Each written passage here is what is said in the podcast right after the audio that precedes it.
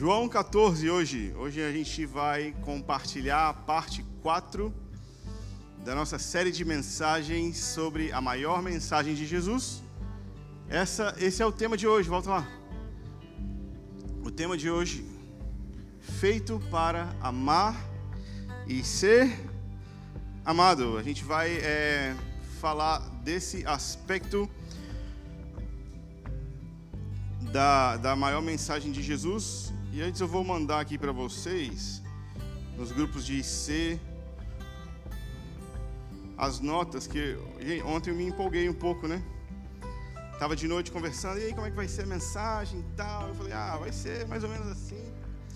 Só que aí eu fui começar a organizar no papel, porque assim, os meus esboços de mensagem geralmente são o versículo e uma linha. Mas dessa vez eu me empolguei um pouquinho mais. Escrever mais do que uma linha eu não estou best-seller, né? É diferente. Não é para todo mundo. Aí eu vou mandar para vocês. É, depois vocês olham aí. É, online também, a igreja online também.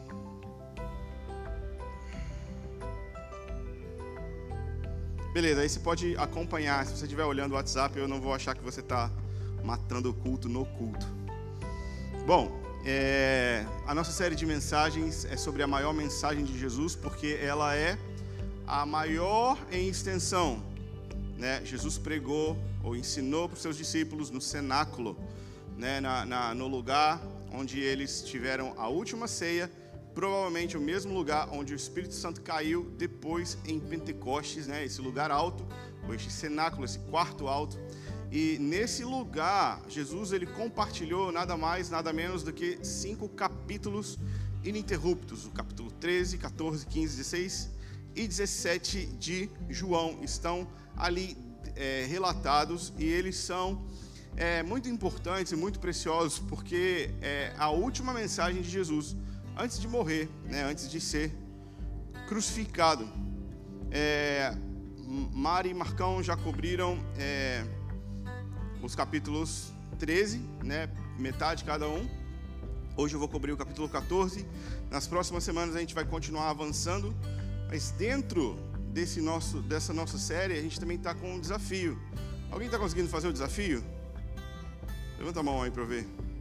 O nosso desafio é ler um capítulo dos maiores capítulos da mensagem, da maior, maior mensagem de Jesus, um por dia. Tipo assim, o 13 na segunda, o 14 na terça, 15 na quarta, 16 na quinta e 17 na sexta. É só ler um por dia. Por quê? Para a gente se familiarizar.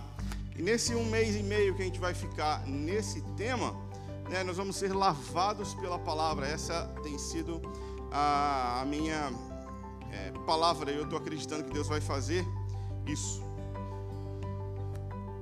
Eu vou fazendo assim e você vai fazendo assim. Beleza?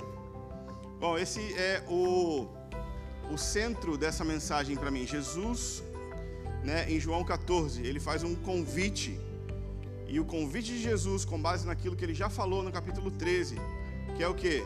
Lavar os pés, não ter medo de ser traído, amar incondicionalmente. Esse é o convite para vencer as dificuldades relacionais e acessar o grande, perfeito e indescritível amor disponível no coração da Trindade. Porque agora Jesus ele está falando do seu coração, mas ele vai incluir a gente para perceber, conhecer e desfrutar aquilo que o Pai e que o Espírito Santo também sentem. Incrível, não é? Imagina, Deus Pai, Deus Filho, Deus Espírito Santo, todos os três são Deus mas cada um é cada um. É difícil de explicar. Ah, Existem debates milenares sobre esse assunto, mas a realidade é que eles são uma família e uma comunhão perfeita. Né? Eles não têm necessidade nem falta de nada.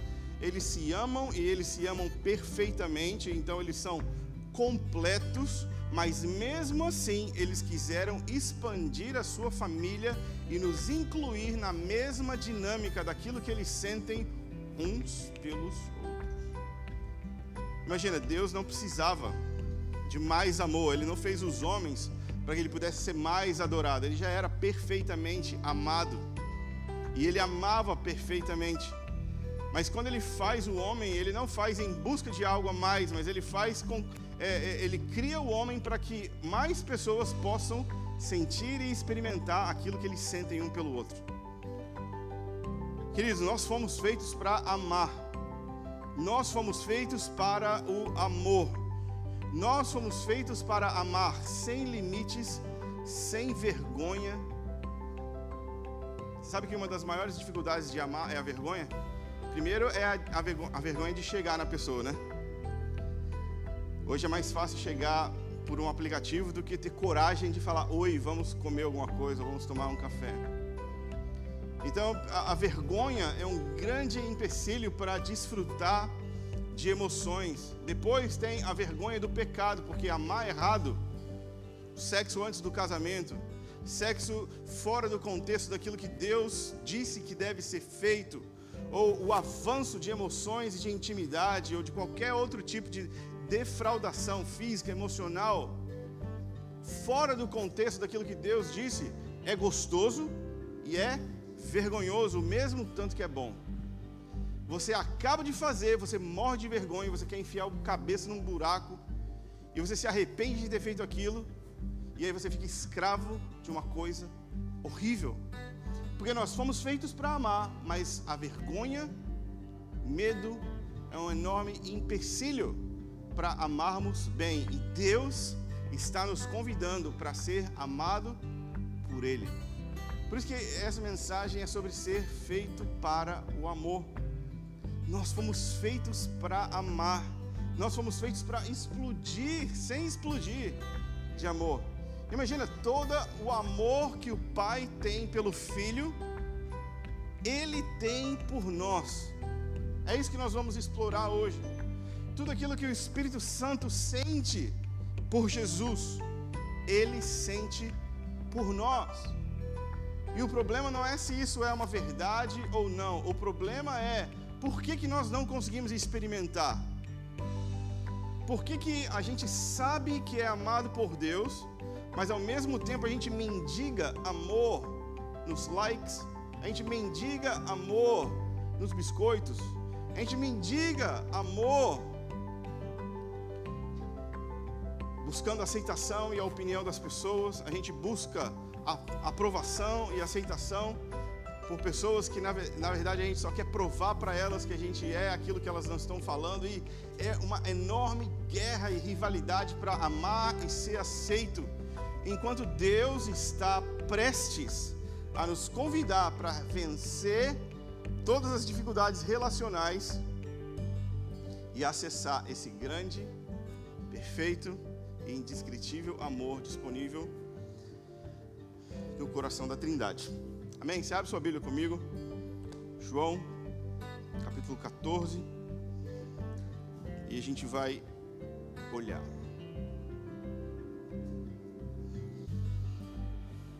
Pai, eu oro porque Sua palavra corra, flua, mova os nossos corações, enche-nos do Seu amor, enquanto nós falamos e pensamos sobre essas coisas, em nome do Teu Filho. Amém. Ok, vou dar um, um pequeno panorama sobre é, o que nós vamos cobrir hoje. Né? Nós vamos cobrir três perguntas. A primeira pergunta é de Tomé: Não sabemos o caminho. Mostra-nos o caminho. Jesus vai falar: Eu sou o caminho, a verdade e a vida. Ok? A segunda pergunta é a pergunta de Filipe, né? Mostra-nos o Pai. A resposta de Jesus é: Quem vê a mim, vê o Pai. A terceira pergunta é uma pergunta de Judas, não o Iscariotes, que é como ter mais de Deus? A pergunta exata no texto é assim: por que, que você só se mostra para nós e não se mostra para o mundo todo? E a resposta é: quem me ama, guarda os meus mandamentos e eu me manifesto para ele. Ou seja, eu não me mostro para o mundo porque o mundo não me ama e não me obedece. Ou seja, como ter mais de Deus? A gente vai descobrir na, na, ao decorrer da mensagem. E o X, o ponto, alvo, o ápice da mensagem é o ponto é, é um ponto adiante que é o amor. Nós fomos feitos para o amor. Jesus vai dizer que se nós guardarmos os seus mandamentos, eu estarei em você, assim como eu estou no meu Pai. O meu Pai vai te amar e eu vou me manifestar para você. Uau, esse para mim é o ponto alto da mensagem e a gente vai conseguir chegar lá. Beleza. Nossa série ela tá dividida em parte. É, cada ponto a gente faz três pontos né, de do assunto. Como a gente está cobrindo muito texto em poucas sessões, a gente está fazendo seis pontos é, em cada manhã. A parte A é conhecer a Deus. E agora a gente vai falar sobre o texto mesmo. A maior mensagem de Jesus, ponto 1 um da parte A, o convite para a intimidade com Deus Pai. E o texto começa dizendo assim, no versículo 2: Na casa do meu pai há muitas moradas. Se não fosse assim, eu já lhes teria dito: Vou preparar um lugar para vocês. E quando eu for e preparar um lugar, voltarei e os receberei para mim mesmo para que onde eu estou vocês estejam também, e vocês conhecem o caminho para onde eu vou. Bom, a primeira coisa que eu preciso falar para vocês é que esse é um texto, é, esse não é um texto sobre Jesus ir para o céu preparar casinhas e quartinhos na casa de Deus para ele poder arrebatar a gente e levar a gente para morar no céu. Não é esse o assunto do texto. O assunto do texto é como que nós podemos experimentar a plenitude do amor do Pai. E as muitas moradas ou as muitas os muitos espaços dizem a respeito da infinitude do que nós podemos explorar dentro do coração de Deus. Queridos, daqui a bilhões de anos nós vamos continuar chorando e chocados pela maneira como Deus nos ama todos os dias. Hoje a gente fica é, feliz domingo, né? A gente até sente uma lagriminha de gratidão de vez em quando, mas daqui a bilhões de anos, eras e eras para frente, nós vamos ficar completamente estarrecidos pela forma como Deus nos amou, sempre nos amou, continua nos amando e ainda existem infinitas possibilidades para nos amar. A casa do Pai é um convite para se entrar no coração de Deus e experimentar a profundeza das suas emoções. Não é um debate escatológico sobre a gente vai ser tirado ou a gente vai ficar, ou se Jesus trabalha de pedreiro hoje do céu construindo casas. Ok? Não é esse o assunto. Eu recebo, eu, acho importante falar isso porque eu recebo essa pergunta semanalmente, né?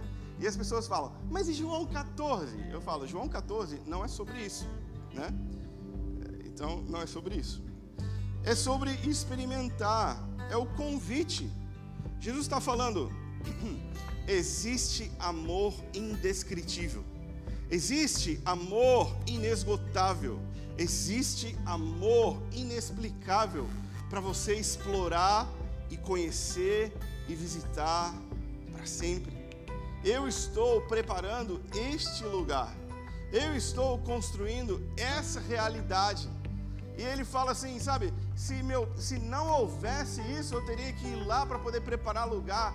Por quê? Porque já há, já está disponível. E eu estou aqui, de fato, preparando no coração de vocês esse lugar para vocês experimentarem a profundidade do amor de Deus. Pensa, capítulo 13 Jesus estava falando sobre os dramas da sua vida, sobre como é sentar à mesa e ser traído por todos os seus amigos. Quantos discípulos negaram Jesus? Todos. Quantos discípulos abandonaram Jesus? Todos. Quantos discípulos negaram Jesus? Todos. Depois Jesus fala, tem um em especial, né, que é o Iscariotes.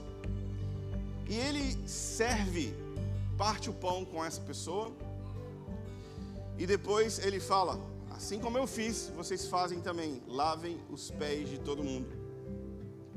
Depois ele continua dizendo: Você, eu tenho um novo mandamento para dar para vocês. Vocês precisam se amar. Beleza, como que a gente vai se amar? Como eu amei vocês. Então, o desafio da igreja não é a gente amar melhor, é a gente amar como Jesus. É como nós temos sido amados e como nós temos experimentado o amor de Deus, a gente transferir isso para a pessoa do nosso lado. Ser generoso, como Jesus foi, ser perdoador, como Jesus foi, ser gracioso, como Jesus foi. Por isso que Jesus fala que à medida como vocês querem ser tratados pelos homens, vocês devem fazer assim também. E Jesus também fala que se vocês não perdoarem, vocês não serão perdoados. Porque Jesus tem esse desafio, o desafio de amar como ele amou. Queridos, é impossível, não é? Amar como Jesus amou. Todo mundo precisa saber que é impossível, porque é impossível. Não tem tipo quatro passos ou sete segredos. Não existe um curso que você compre no final e descubra como amar como Jesus. É pelo poder do Espírito Santo. E é conhecendo o amor do Pai. Por isso que Jesus abre o seu coração e ele fala: Queridos, eu tenho algo precioso para mostrar para vocês. Eu tenho as moradas do coração de Deus para vocês explorarem. E aí, vocês estão animados para ver isso? E Jesus convida, ele abre o seu peito, mostra o seu coração e revela para eles. Existe muito amor para a gente conhecer, para a gente explorar, para a gente mergulhar. E na verdade, nós só vamos conseguir obedecer Deus se nós formos amados por Deus. Tanto é que Jesus fala com Pedro: se eu não te lavar, você não tem parte comigo. Então, se a gente não é lavado pelo amor de Deus, não temos parte no amor de Deus. Ali eu marquei na casa do meu pai, e eu marquei também, e vocês conhecem o caminho. A palavra-chave dessa primeira parte vai ser conhecer. A segunda, o segundo ponto que eu quero mostrar para vocês é a pergunta de Tomé. A pergunta de Tomé é aqui no versículo 5. Tomé disse a Jesus: Não sabemos para onde o Senhor vai. Como podemos saber o caminho? Eles estavam tristes porque Jesus falou que ia embora. E Jesus falou que eles já sabiam daquilo que ele estava falando. E Tomé faz essa pergunta confusa. Queridos, discípulos fazem perguntas confusas, amém? Glória a Deus, você pode fazer a sua pergunta confusa. Você não precisa ser um articulador de ideias perfeito para poder agradar a Deus. E a sua curiosidade não é limitada pela sua inteligência, a sua bobice, inocência conta. E ela é importante no plano de Deus. Porque às vezes a gente não pergunta por vergonha e não obtém maior explicação e profundidade, deixa de conhecer mais segredos de Deus. Jesus não falou assim, que pergunta idiota, bicho. Não, na verdade aquilo foi a deixa para que Jesus pudesse falar um monte de coisa incrível. Então, não demore em fazer perguntas. Tipo assim, oportunidade né, no fim de uma mensagem, ou no fim de um Zoom, ou sei lá, qualquer oportunidade, fazer perguntas. Faz, perguntas bestas importam. Perguntas que você não acha que há, mas o que vão pensar de mim? Cara, ele estava diante de Deus. Ele podia perguntar qualquer coisa, e ele falou a primeira coisa que veio no coração dele era uma pergunta bem ruim, na verdade, porque Jesus já tinha falado que eles já sabiam o caminho, e ele pergunta de novo. Ok, história da minha vida, né? é não entender absoluta, absolutamente nada do que está acontecendo enquanto tudo está acontecendo. Ok? Alguém se relaciona com isso? Essa é a nossa vida. A gente tipo acorda segunda-feira e tá tudo acontecendo, mas o que está acontecendo? Café, trabalho, ônibus e sabe? E nós temos espaço para perguntar para Deus perguntas bestas Perguntas que aparentemente não impressionam os homens, movem o coração de Deus para pergunta, para respostas profundas. Queridos, Jesus não, não teria dito um versículo que provavelmente você sabe de cor, se não fosse uma pergunta besta. Todo mundo sabe, eu sou o caminho, a verdade e a vida. Ninguém vem ao Pai senão por mim. É ou não é? Todo mundo sabe. Mas essa resposta veio de uma pergunta não tão boa. Tomé fala: Nós não sabemos para onde o Senhor vai, como poderemos saber o caminho? Então aqui o tema é conhecimento. Jesus falou: Vocês já conhecem o caminho. Tomé fala: A gente não conhece o caminho. Ok, vou ajudar vocês. Eu sou o caminho sou o caminho. Eu sou o caminho. A única maneira de se chegar ao Pai e de se agradar a Deus é por meio de Jesus. Não existe nem ninguém mais que faça conexão e mediação entre Deus e homens. Não dá para chegar a Deus por outro caminho. Ok? A, a, a discussão na faculdade ou na, na, no mundo não vai ser se Jesus é legal. Todo mundo vai falar que Jesus é legal, essencialmente. O problema é que eles vão falar que outras coisas também são legais. Outras coisas também são importantes, válidas e que devemos experimentar e tentar. Ok, Jesus está falando, eu sou o caminho. Ele está falando, eu sou um caminho. Ele está falando, eu sou o único caminho.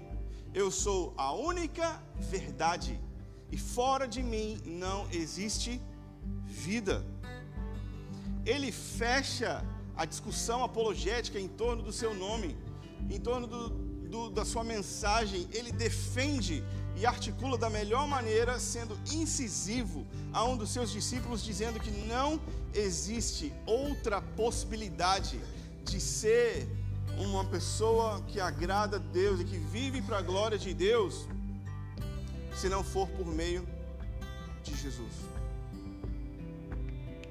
Não tem como, não tem como, não existe outra maneira para que nós possamos viver, conhecer Deus, experimentar o seu grande amor, é por Jesus. Jesus é a verdade que baliza, ok? Sem verdades absolutas e reguladoras, não existe caminho para Deus ok? Nós vivemos no meio de uma sociedade líquida, onde tudo é possível e passível de se escorrer pelos seus dedos, como uma poça de água, e Jesus dá um absoluto: Eu sou a verdade. A pergunta, quando Jesus está prestes a ser crucificado, Pilatos diz: Quem é a verdade? Jesus nem responde, porque ele já tinha falado anteriormente para os seus discípulos. E Pilatos, na verdade, não queria saber, ele só estava arrazoando. Então, quando as pessoas perguntarem com um olhar altivo: quem é a verdade? O que, que é verdade? Por que, que isso aí que você acredita é a verdade? Nós podemos rir, não de zombaria, mas de confiança. Eu conheço Jesus. Jesus é o caminho, Jesus é a verdade. E queridos, não existe vida fora desse planeta. Não existe meio da vida crescer e prosperar. Vamos dar uma olhadinha no, no versículo ali.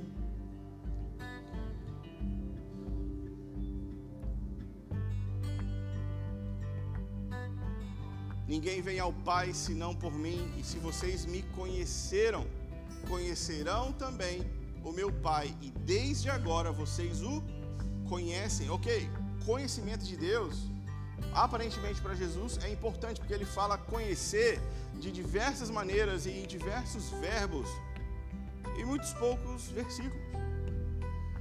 Então, o conhecimento de Deus, aparentemente, é o maior tesouro que alguém pode possuir.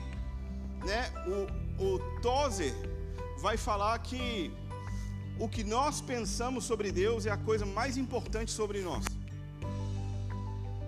Que, que você sabe sobre Deus? Por que, que a nossa vida não funciona? Por que, que a gente se sente perdido no caminho e a gente está em busca de encontrar uma verdade para se agarrar? Porque não conhecemos Deus. Porque o Deus de quem nós estamos falando é a verdade, a vida. Ele é o único caminho que leva ao conhecimento do profundo, perfeito e rico amor de Deus. Beleza, a palavra-chave aí do ponto 2 que eu queria destacar para você é conhecer. Conhecer é muito importante. Nós somos é, uma comunidade de discípulos, uma igreja aqui na cidade de Vitória, que, sabe, a gente valoriza demais o conhecimento de Deus através do ensino, através dos cursos, dos livros. Sabe, é, é algo que está no nosso DNA. E eu gosto de dizer o seguinte: Deus não é um blogueiro que mandou a gente assistir um vídeo no YouTube para aprender sobre ele. Sabe, Deus é um escritor. O nome dele é Alfa e Ômega. Ele é o autor, consumador da, da nossa história. Então, Deus é um Deus que nos convida para ser estudiosos. E eu faço uma piadinha que nem sempre é muito legal. Né? Se vocês puderem me dar uma outra chance de tentar ela. Que é a seguinte, cara, se você não gosta de ler, talvez dá tempo ainda de você trocar de religião. Porque assim, a nossa religião, Deus deixou um livro e não um vídeo. Sabe, é sobre estudar, é sobre olhar as palavras, é sobre olhar o texto, é sobre ir tropeçando em cada um dessas palavrinhas e marcar com a sua cor favorita. Escrever as notas do lado e ter um caderno onde você escreve os seus comentários. Todo mundo deveria ter um comentário de João feito por você mesmo.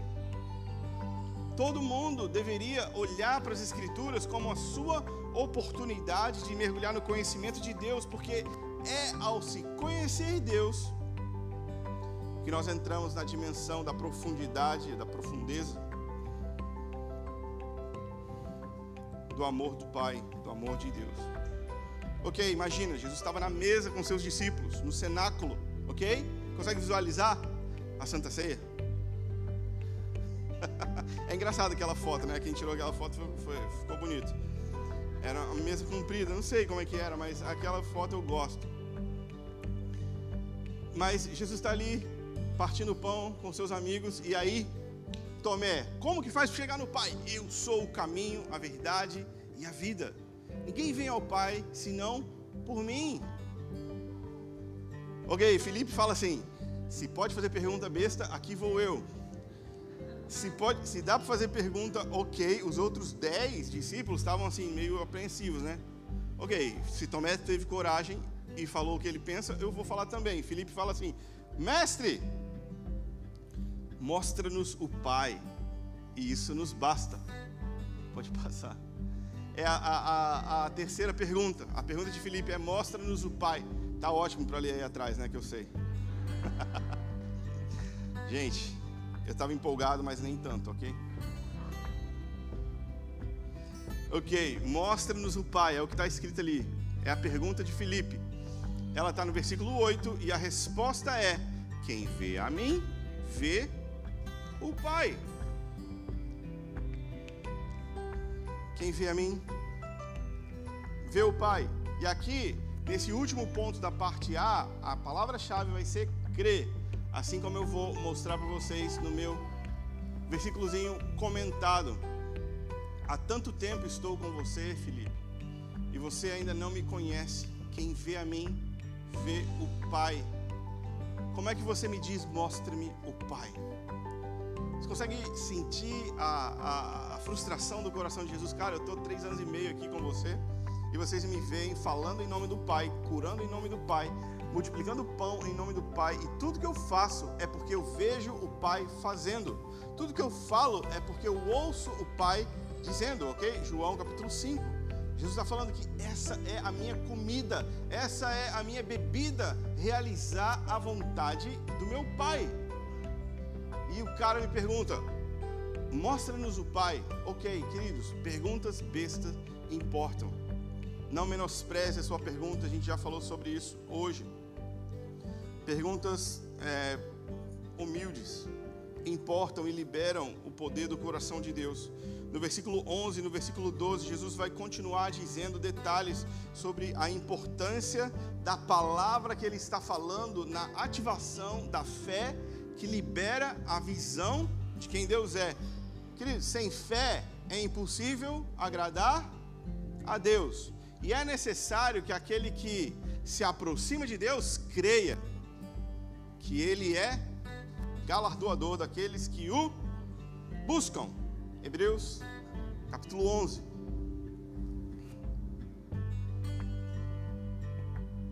Creiam, creiam, em verdade, em verdade lhes digo, que aquele que crê em mim, versículo 12, fará também as obras que eu faço e obras ainda maiores. A questão de Filipe mostra-nos o Pai libera uma resposta brilhante e sensacional de Jesus, porque o desejo por ver Deus ativa nos nossos corações fé para que nós possamos de fato vê-lo como ele é, mas ao vê-lo, nós faremos obras ainda maiores. E esse é um ponto que eu queria parar um pouquinho, porque essa é uma das promessas proféticas da base. Essa é uma das nossas palavras proféticas: fazer obras ainda maiores. Sabe, isso está no nosso destino, está no, nas nossas promessas proféticas: fazer coisas maiores. Por quê? Porque a gente vai se juntar e se organizar e fazer, a gente vai lá. Não. Porque nós vamos abrir os nossos corações para ser muito amados pelo Pai. E ao abrir os nossos corações, receber profundo amor do Pai, ser curado nas nossas frustrações e problemas e dúvidas e crises relacionais, nós vamos poder falar: Jesus, Mostra-nos o caminho, mostra-nos o Pai. Nós vamos ver quem Ele é, nós vamos ir para onde Ele está. E aí então nós podemos fazer obras ainda maiores. Sabe, fazer obras maiores não é fruto do esforço, é fruto da experiência profunda do amor do Pai e de ser curado e restaurado nas nossas emoções. Bom, essa é a parte A de João capítulo 14, aí do 1 ao 14. E agora a gente vai para a parte B, que é conhecer o Espírito Santo. Ok? Essa, essa artezinha aí, tentei copiar alguma parecida da Yara. Né? Tentei. Yara não está aí não. Né?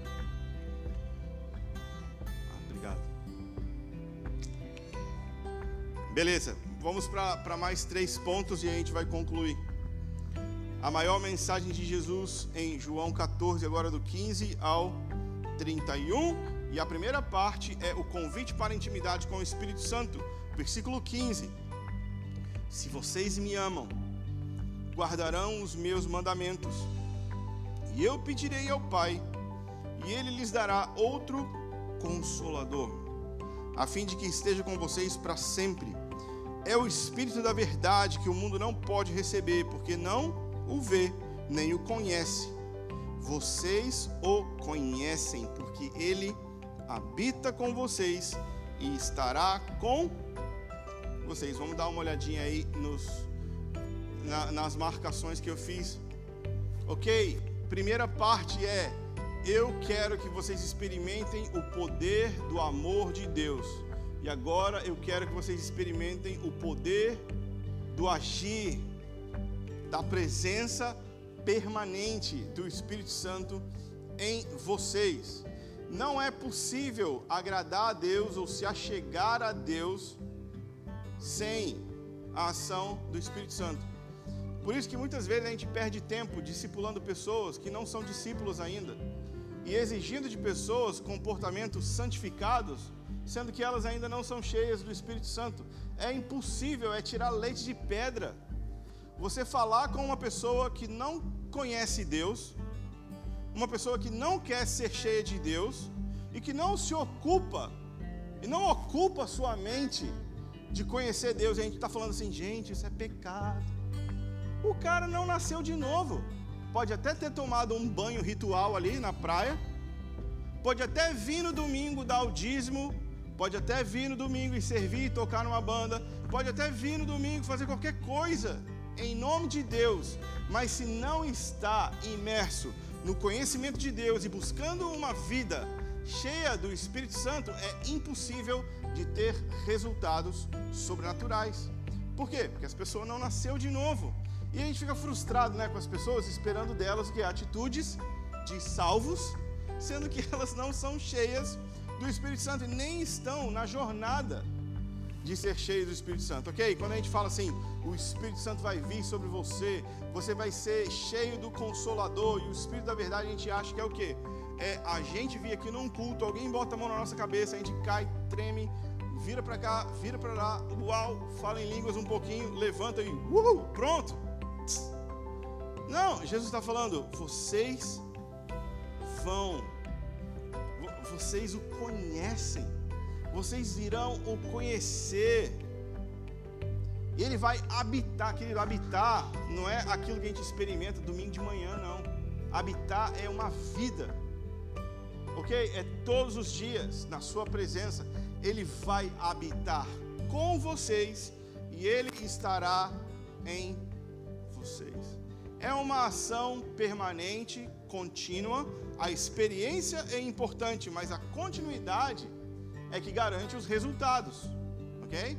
Não dá para a gente botar Deus assim, pô Deus, eu fui lá naquele dia até cair no chão e eu senti eu ter um arrepio naquele domingo, mas sabe, segunda a sábado você não vive interessado em ser cheio de Deus, nem cheio do Espírito Santo e do conhecimento de Deus e você vive aleatoriamente e fala assim: por que, que minha vida não funciona? Eu sou até crente e vou na igreja domingo. Não é assim que dá. Não é assim, cara. Jesus falou que ele vai nos dar um outro consolador, porque ele era um consolador. Na sua ausência, o Espírito Santo ia continuar o seu ministério de nos consolar. Ele vai estar sempre dentro de nós. E esse que é o Espírito da verdade, o mundo não pode receber porque vive como vive não, não obedece Deus, não agrada Deus e não o conhece. Queridos, a nossa única e última esperança é conhecer Deus. Sabe, se, não, se a gente não for para esse lugar, a gente vai ficar se enganando domingo após domingo. A gente vai ficar enrolando e vivendo uma vida fake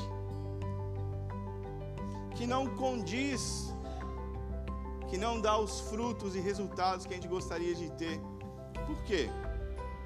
Porque o Espírito Santo quer habitar em você e estar em vocês, habitar com você e habitar em você. Bom, o convite do de Jesus para os discípulos no começo de João 14 é na casa do meu pai há muitas moradas, ok? Não é um playground para você entrar e fazer o que você quiser. É para você morar lá pelo poder do Espírito Santo. É para habitar na casa de Deus com o Espírito Santo e com o Espírito Santo em vocês. Então esse é, é, é, é o modo operante, modus operandi é o jeito que as coisas de Deus funcionam, nos termos de Deus. Não dá para a gente ter uma vida de Deus e uma vida com Deus fora dos termos de Deus. O jeito é explorar o amor do Pai pelo poder do Espírito Santo. A gente não vai conseguir lavar os pés, amar as pessoas sem essa, sem se entregar para essa dinâmica. Ok, e aqui a gente chega no ponto alto, no ápice da mensagem de Jesus. Né, o ponto 2: nós fomos feitos para o amor. Olha o que diz o versículo 20. Naquele dia vocês saberão. Saberão é a mesma coisa que conhecer, ok? É a mesma palavra. Naquele dia vocês saberão que eu estou em meu Pai, que vocês estão em mim e que eu estou em vocês. Jesus está apontando para um dia onde nós vamos entender essa mensagem. Sabe? Não, não que eu entenda nada do que eu estou falando, mas eu estou falando na esperança desse dia. Um dia, naquele dia, nós vamos saber. O que, que nós vamos saber, queridos? Que o Filho está no Pai, sabe? Que Ele é Deus de Deus,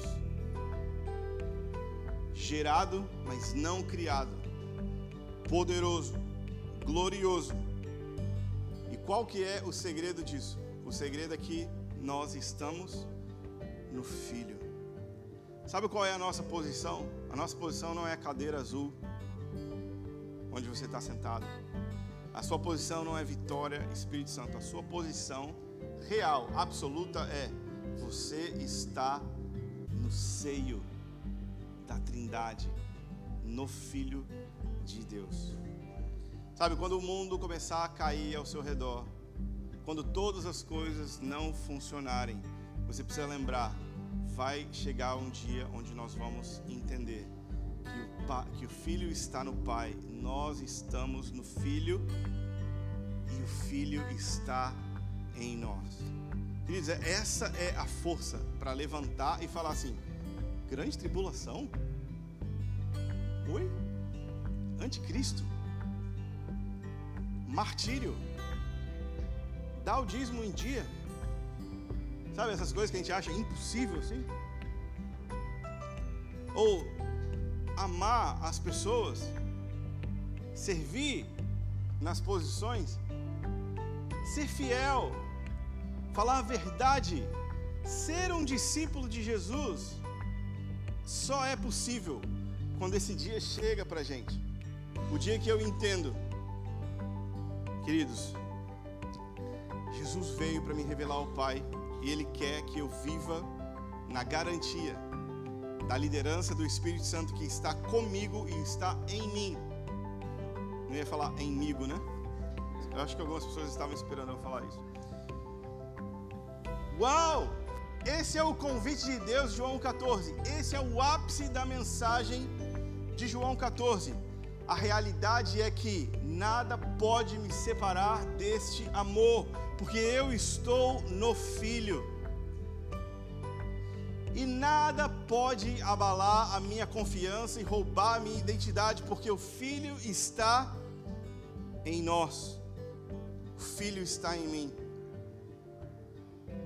Eu acredito que dá para a gente ter uma série de mensagens só nesse versículo. Mas a gente vai andar e ler o versículo 21. Aquele que tem os meus mandamentos e os guarda. Anota aí, guarda. Pode passar o ali, ó. Não, o outro. Próximo. Olha lá, tá vendo? O 21, aquele que tem os meus mandamentos e os guarda, é importante porque na resposta de Jesus ele vai falar de novo: se alguém me ama, guardará a minha palavra. Ok, pode voltar lá pro, pro ponto 2. Aquele que tem os meus mandamentos e os guarda, este é o que me ama, e aquele que me ama será amado por meu Pai. Ok, simplesmente para e sente.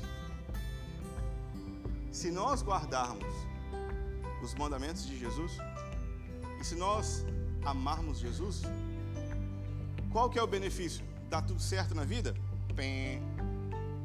Qual que é o privilégio? Ser cotado como um bom cidadão cristão. Não. Ser amado por Deus de volta é a recompensa de guardar os mandamentos. Quem guarda os mandamentos para ter uma vida perfeita, quando as coisas dão errado, ficam frustrado, fica frustrado com Deus. OK? Mas quem guarda os mandamentos para ser amado de volta por Deus, encontrou e descobriu o sentido. Aquele que me ama será amado por meu Pai. Ok, estamos sendo atingidos pelo amor de Deus. Se você soubesse o segredo de experimentar a fonte inesgotável de prazer e alegria, o que, que você faria para entrar nesse lugar? Para chegar nessa fonte, para beber dessa água?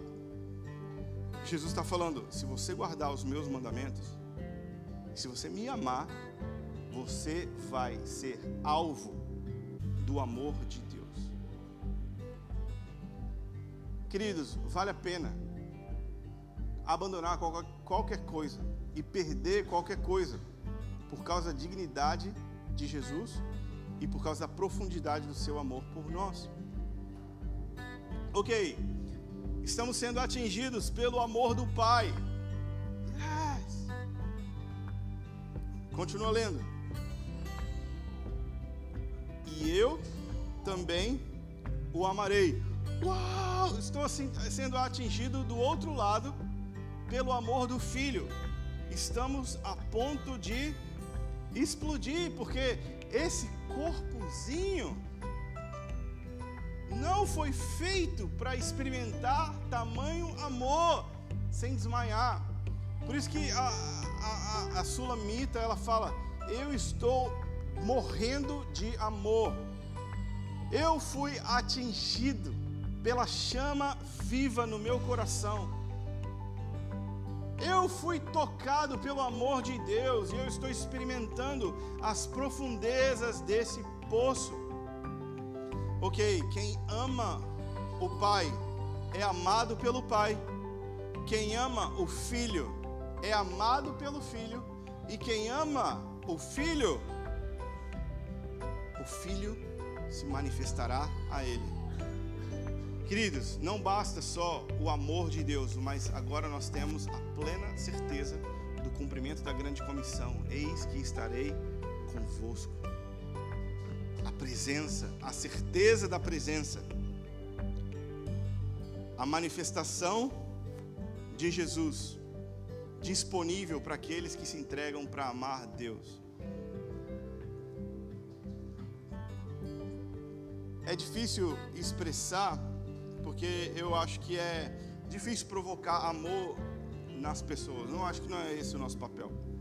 Eu acho que nosso papel é expor a verdade e cada um precisa ser responsável por se manter na corrida em direção ao amor de Deus. Então eu não estou aqui tentando provocar em você uma emoção, uma reação assim, uau.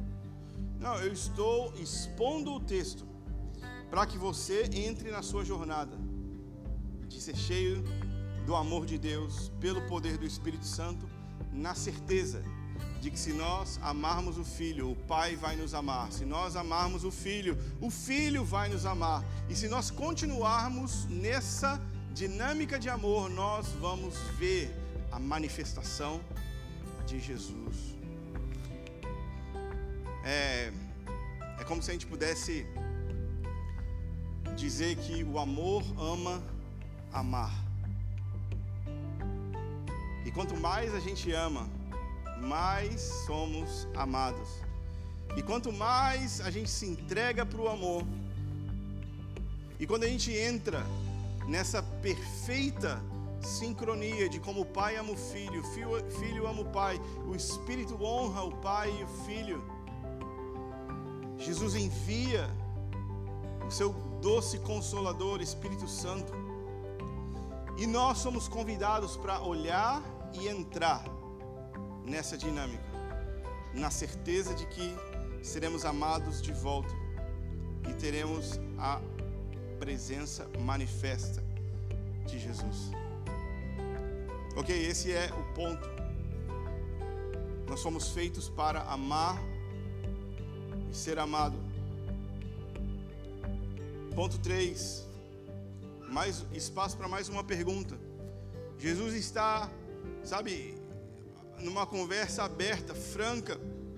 E agora Judas faz a seguinte pergunta: Por que razão o Senhor se manifestará a nós e não ao mundo?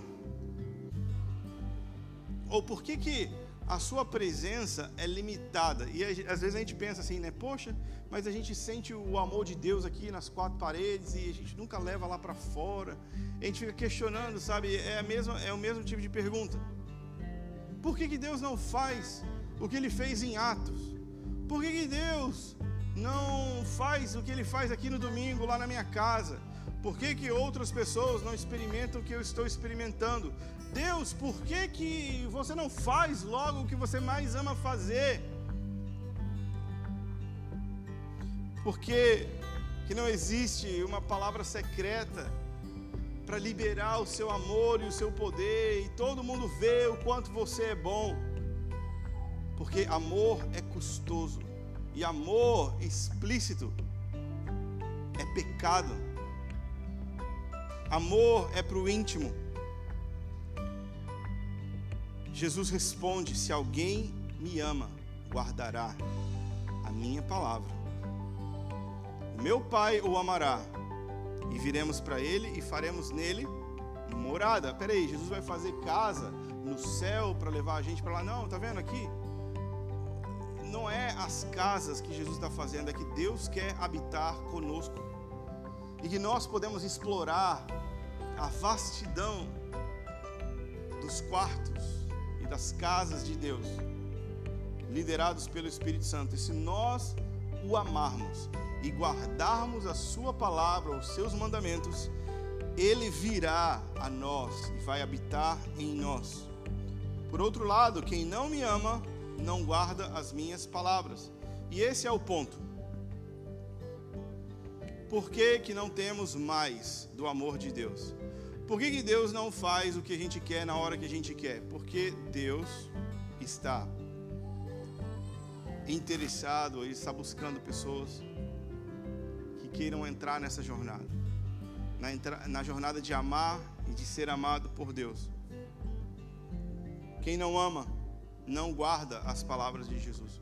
Sabe, a gente não, a gente não fala que ama ou não ama a Deus com a boca, mas como a gente vive ok? As nossas atitudes estão dizendo, a nossa fidelidade está pregando. A gente não precisa argumentar demais, porque a nossa vida já é o testemunho. Se nós amamos Deus, nós guardamos os seus mandamentos. Se nós não amamos Deus, nós não guardamos os seus mandamentos. Simples assim. Fácil assim. E a nossa conclusão paz de Jesus. A paz dele, que é representado pelo seu amor e pela sua presença. E como Jesus a dá, ou como Jesus entrega a sua paz, que é pelo amor do Pai e pelo poder do Espírito Santo, nos habilita para vencer a angústia e o medo. Versículo 27: Deixo-vos a paz, a minha paz lhes dou. Não lhes dou a paz como o mundo a dá. Que o coração de vocês não fique angustiado e nem com medo. Ok, é, esse, esse é, é um versículo para dissolver depressão e problemas de ansiedade? Não. Ok? Esse é o versículo para nós sermos confiantes no nosso caminho com Cristo. Para que a gente possa amar sem medo de ser traído e rejeitado. Não é para resolver questões existenciais, ok? Para questões existenciais existem psicólogo e outros tratamentos profissionais, ok? Aqui nós somos uma igreja e numa igreja a gente fala de questões espirituais. Ok? Então, não dá para você vir, tipo assim, ah, mas eu sou carente nos meus relacionamentos. Jesus disse que Ele me dá a minha paz. Ok, não é sobre isso. Ah, mas eu tenho dificuldade e transtornos e problemas emocionais que me impedem de fazer. Ok, ok, Jesus te ama e Ele tem amor e poder para liberar para sua vida, mas isso é uma condição que se resolve também com outras formas. O que nós estamos apontando aqui é que para a continuidade do seu caminho com Deus, na sua jornada de proclamar o Evangelho, de ser um discípulo de Jesus, existe uma dádiva gratuita de paz por meio do amor de Deus que se manifesta pelo poder do Espírito Santo e que, cheios disso, angústias e medo relacionadas à vida cristã serão resolvidas. Por que eu estou falando isso? Porque a gente às vezes acha que Jesus é outra coisa, é uma pílula. E Jesus não é, cara. Nós precisamos encarar os nossos problemas e chamar eles de doença e resolvê-los de maneira profissional. Por outro lado, existe uma caminhada com Jesus que precisa ser desenvolvida e que para isso existe paz impossível de ser tirada. E que não existe nenhuma outra coisa que seja mais poderosa e que te deixe com medo ou angústia do que a certeza de viver debaixo da liderança de Deus. Sabe, seria muito mais legal se eu simplesmente fechasse a mensagem falando assim, sabe? Se você tem um medo, se você tem uma angústia, alguma depressão, alguma tristeza, e vem aqui na frente que vai ficar tudo bem. Não é assim que funciona. É sobre uma caminhada com Jesus. É a respeito de se viver uma vida com Deus e de se entregar para isso. Cara, não acha que os seus problemas existenciais serão resolvidos em meia hora de palavra no domingo de manhã. Mas estamos aqui para inspirar vocês no discipulado e seguir Jesus de todo o coração e amá-lo e obedecê-lo e abrir o seu coração para experimentar o seu amor e o seu poder. E existe fonte inesgotável de amor para ser experimentado sendo proposto por Deus por meio do amor do Pai e pelo poder do Espírito Santo. Amém? E amém. Queria convidar você a ficar em pé no seu lugar e a gente vai orar.